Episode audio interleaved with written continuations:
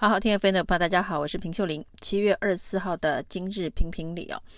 来谈谈七月二十三号这个国民党的全代会终于非常顺利的通过了侯友宜的提名案了。这是从五月十七号侯友宜确定被征召之后呢，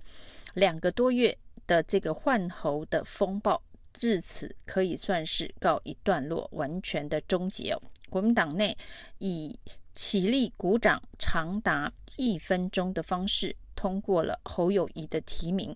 而之前呢，有关于韩国瑜会不会出席全代会力挺侯友谊的悬念，当然也在韩国瑜顺风式的出席了之后呢，有关于韩国瑜挺不挺侯友谊的这个争议也一起画下了句点。在这场韩国瑜力挺侯友谊的剧本当中，我们可以看到侯友谊呢一大早就在全代会的门口顶着大太阳哦，那等待几位前来帮他助阵的国民党大佬，其中最重要的呢，当然就是韩国瑜哦。那韩国瑜让侯友谊等了将近十五分钟，到了现场呢，侯友谊跟韩国瑜来了一个大大的拥抱。而这个侯韩的拥抱跟之前在黄复兴活动的互动哦，可以说是质量完全的不同哦。那韩国瑜跟侯友谊在短短的全代会的程序当中呢，拥抱了三次啊。那其中呢，侯友谊也非常热情的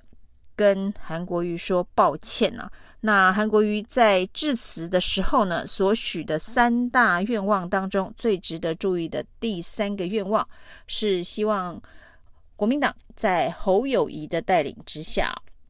下架民进党，那这对于挺侯的声音可以说是一锤定音哦。那在国民党的中央还安排了在二零一八年大胜的汉子、秃子跟燕子哦，就是侯友谊、韩国瑜以及卢秀燕的合体。那这一个合体的画面也让大家。回忆起二零一八年国民党选举大胜的那种氛围哦，那当然此时此刻对于国民党来讲的气氛呢，不是一种胜利的氛围，主要还是因为韩国瑜的民调持续的低迷，未排老三呐。那侯老三的民调能不能够在七二三全代会的大团结的气氛延续之下呢，急起直追哦。那一般认为侯友宜至少要在未来一个月内追上五趴的民调，才能够跟柯文哲拉近距离哦。那事实上，所谓的这一个政党轮替大联盟的概念呢，蓝白合作的概念呢。柯文哲说，在未来一到两个月之后呢，就可以看出端倪。那这一到两个月，也就是侯友宜必须急起直追、逆转民调的关键时刻。因为在九月中的时候呢，郭台铭到底会不会独立参选，以及十一月正式的登记之前呢，最晚十月。恐怕蓝白如果要有共主的话，就必须以实力见真章了。所以侯友谊的时间不多，在接下来短短一个月到两个月之间、哦，一定要超越柯文哲。那目前呢，恐怕先得以五趴的支持度增加作为短期的目标。那在韩国瑜力挺之后。对于侯友宜的民调支持度能不能有五趴的加持啊？其实外界都是抱持比较质疑的看法啊，因为呢，对于国民党的基本盘来讲啊，就是对于韩粉、对于郭粉、对于侯友宜的这个支持的强度不足的议题，恐怕没有办法在全代会的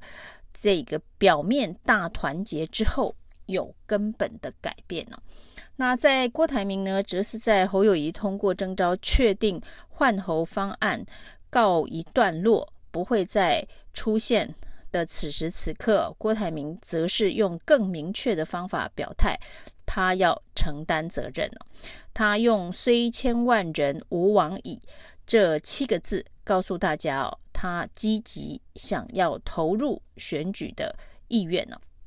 那挺郭派这些牛鬼蛇神。会不会就真的在七二三之后完全归队，或是在侯友谊的民调没有起色之后，又开始军心动摇。那这一切仍然要回归到侯友谊自身能不能够在民调上面急起直追，展现出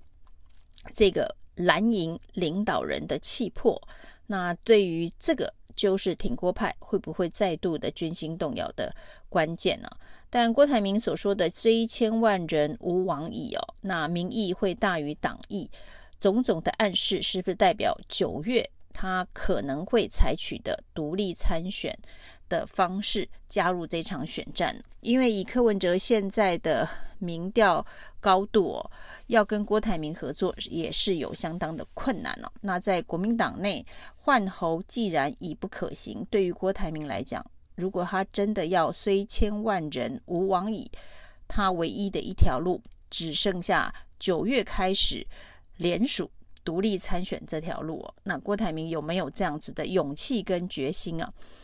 那至于侯友宜在今天的这个演说当中哦，特别提到感谢朱立伦哦，这也让过去一段时间以来因为提名侯友宜。而遭到万箭穿心的朱立伦哦，应该也得到一定程度的安慰啊。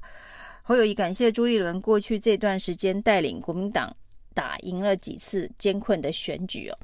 那另外呢，在拥抱韩国瑜之后，是应该也算化解了韩粉的心结。而这个最后一块韩国瑜的拼图完成之后，国民党内部所谓不利的因素哦。应该算完全的消除。未来呢，侯友谊的民调不管好或是坏哦，账都要得算在他自己身上了。那周立伦在今天的这一个致辞当中，特别提到执政大联盟的这个概念哦。那包括了马英九的挚友陈长文呢，今天也在媒体投书所谓的政党轮替大联盟。显然，对于未来蓝白合作、共同下架民进党，都具有高度的期待。那这个执政大联盟，或者是政党轮替大联盟，要蓝白合作下架民进党，那这个蓝如果要居于领导的地位的话，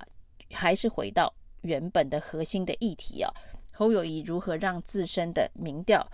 接近柯文哲，甚至超越柯文哲？那同一天，除了郭台铭的“虽千万人吾往矣”之外哦，那柯文哲则是在屏东跟高雄举办他的这个后援会的成立哦。那选在屏东跟高雄，跟之前呢董事长开讲说，呃，柯文哲在高雄的人气不足，以至于取消活动，想要证明呢这一个说法错误的柯文哲，在七月二十三这一天呢，选择了屏东跟高雄，要宣誓的是。柯文哲不但能够跨越浊水溪哦，那甚至还能够跨越高屏溪。从现场的人气来看呢，的确柯文哲在南台湾也有一定的热度哦。那所以呢，柯文哲将近三成的民调已经进入了这一个呃总统选举三分天下格局的一个战略位置啊。那这个战略位置显然看起来。并不是那么的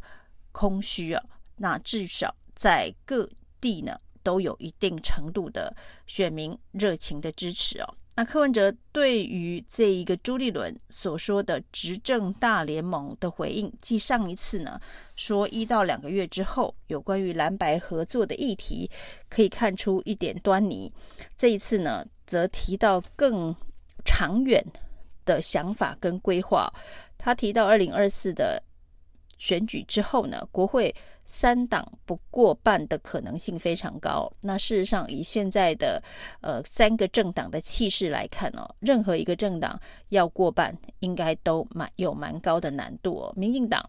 即便现在过半哦，但是相当多的选区都出现了呃一些状况。那在国民党呢，要独立过半。目前看起来，在总统的母鸡这么弱的状况之下呢，也有很高的难度。那以这个政党的支持度来看，如果以民众党现在的这个支持度可以拿下八到十席的不分区，再加上呢是否能够拿下一到两席的区域立委哦，那在国会里头三党不过半是可以预期的。那柯文哲也开出了这个蓝白合讨论的条件啊，他说呢，要以政策价值理念的角度来这个讨论。那在国会不过半之下呢，大家如何共享执政资源呢？所以显然柯文哲还是走非常非常务实的路线呢。那虽然兄弟登山各自努力，柯文哲仍然持续的在总统选举当中呢，大步的努力向前跑。但是显然他对于政治现实，呃，到最终要进入什么样子的一个谈判合作的模式，并没有完全的排除。那所以呢，在侯友谊能不能够靠自身的能力强化总统候选人的特质哦？那未来不再有所谓的党内团结议题的掣肘之后，所有的责任就得一肩扛起哦。之前国民党的乱拖累了侯友谊的民调，而现在呢，国民党以一分钟热烈鼓掌的方式通过了侯友谊的提名案。未来呢，侯友谊的强或是弱，他自己就要负起最大的责任了。以上今天的评评理，谢谢收听。